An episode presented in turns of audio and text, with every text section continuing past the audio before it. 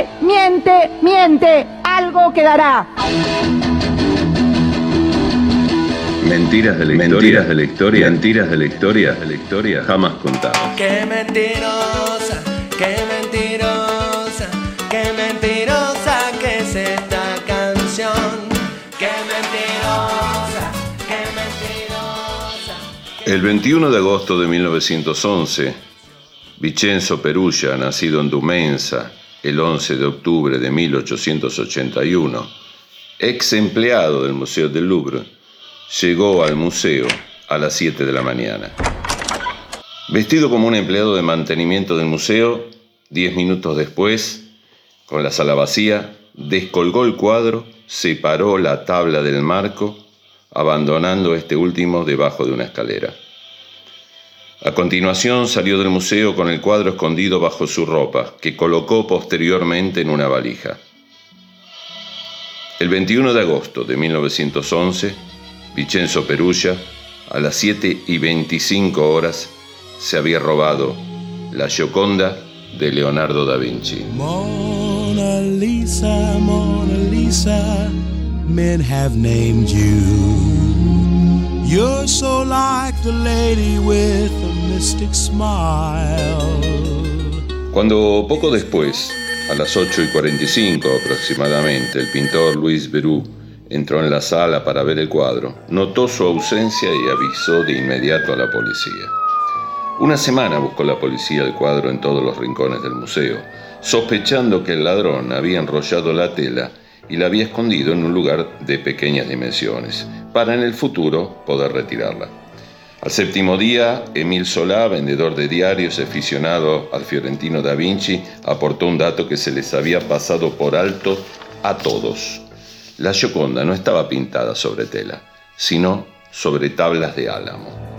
Ah, por eso la pudo sacar sin que nadie lo notara, sentenció Patrick Delon, policía raso, abuelo del conocido actor Alain Delon, ante la mirada furiosa del subinspector. En la investigación se sospechó de Guillermo Poliner y de Pablo Picasso, de los cuales se sospechaba tenían una organización de venta de cuadros robados. Años después, el ya subinspector Patrick Delon lo atrapa a Picasso con las manos en la masa. Estaba vendiendo un valioso y famoso cuadro.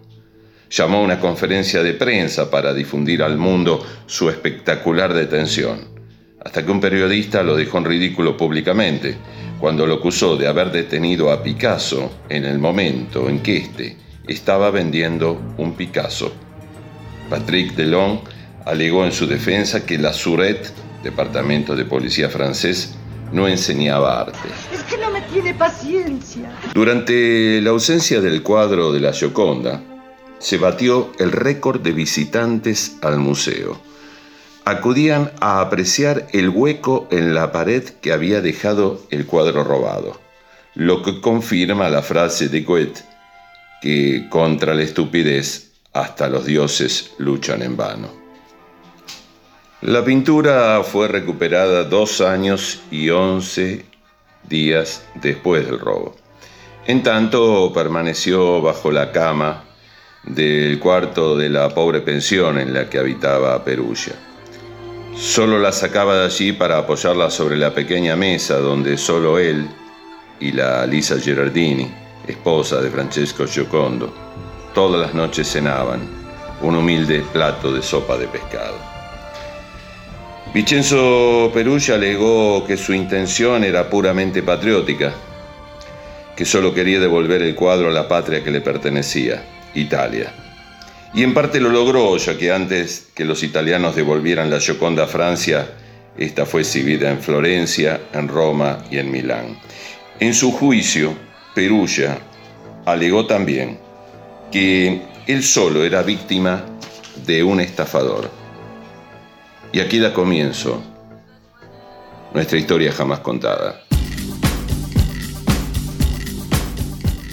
Eduardo Valfierno, o también conocido como Marqués de Valfierno, nace en Buenos Aires en 1850.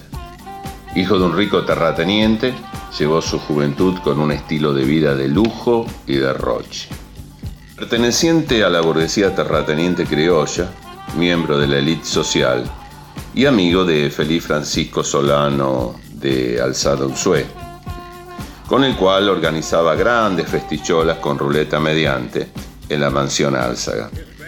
Acabado el dinero para continuar con su estilo de vida que lo llevó a despilfarrar el dinero que había heredado de su padre, debió vender los objetos de arte y antigüedades que habían pertenecido a su familia. Entre ellas una rastra criolla con esterlinas de oro, inglesas, que perteneciera a Juan Manuel de Rosas y la cual compró un tal Rockefeller. Pero aún así no pudo evitar su bancarrota.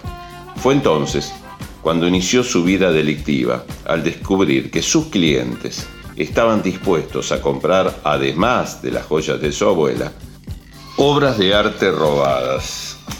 Y fue entonces que el niño bien, que tenía berretín de figurar, pergueñó su plan para robar el cuadro más famoso del mundo.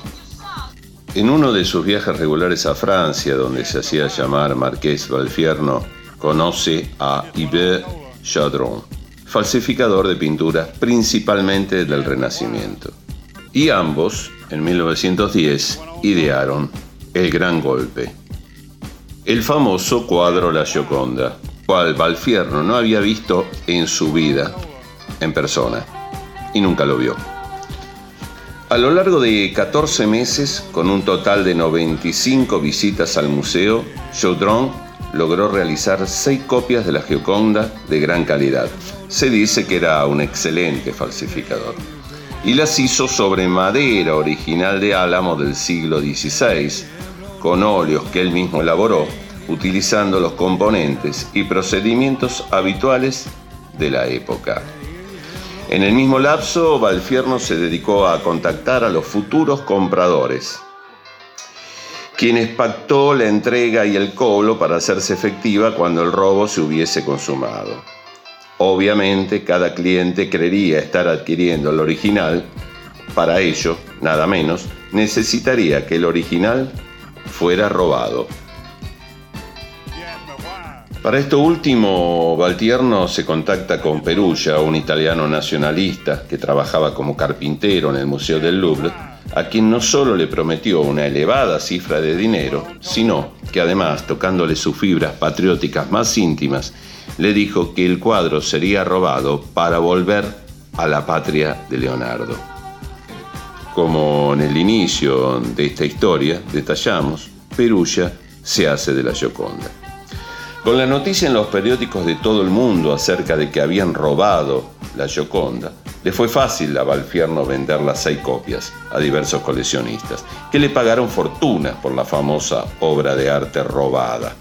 Perugia conservó más de dos años, por otra parte, esperando que Valfierno lo contactara, pero este ya no lo necesitaba, había conseguido el dinero planeado.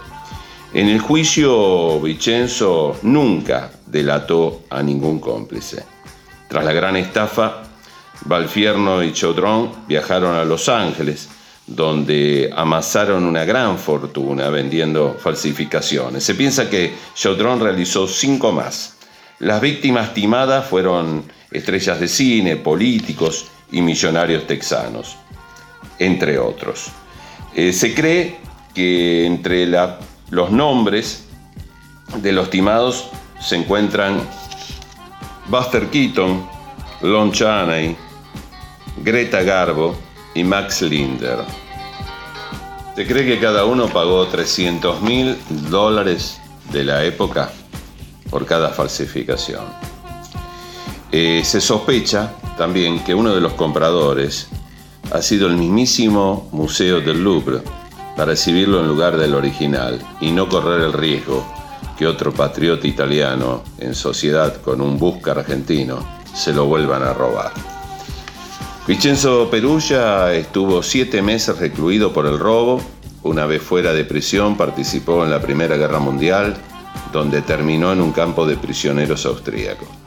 Finalizada la guerra, se casó y regresó a Francia, cambiando sus documentos el nombre de Vicenzo por el de Pietro. Se establece en la periferia de París donde fallece el 11 de octubre de 1925, el día de su cumpleaños número 44.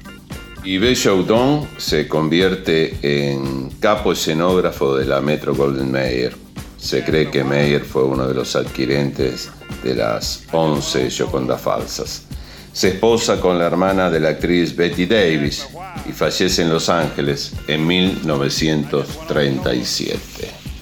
El marqués Eduardo de Valfierno se estima que al fallecer poseía una fortuna cercana a los 60 millones de dólares. El argentino se había convertido en el primer productor de películas porno de Hollywood y era el benefactor más grande de las escuelas de arte de California. Siguió y continuó con su vida de niño bien hasta su fallecimiento el 21 de agosto de 1931 y su cuerpo descansa en el mausoleo de su querido amigo Rodolfo Valentino. Mentira. Lo nuestro siempre fue una mentira. Una piadosa pero cruel mentira.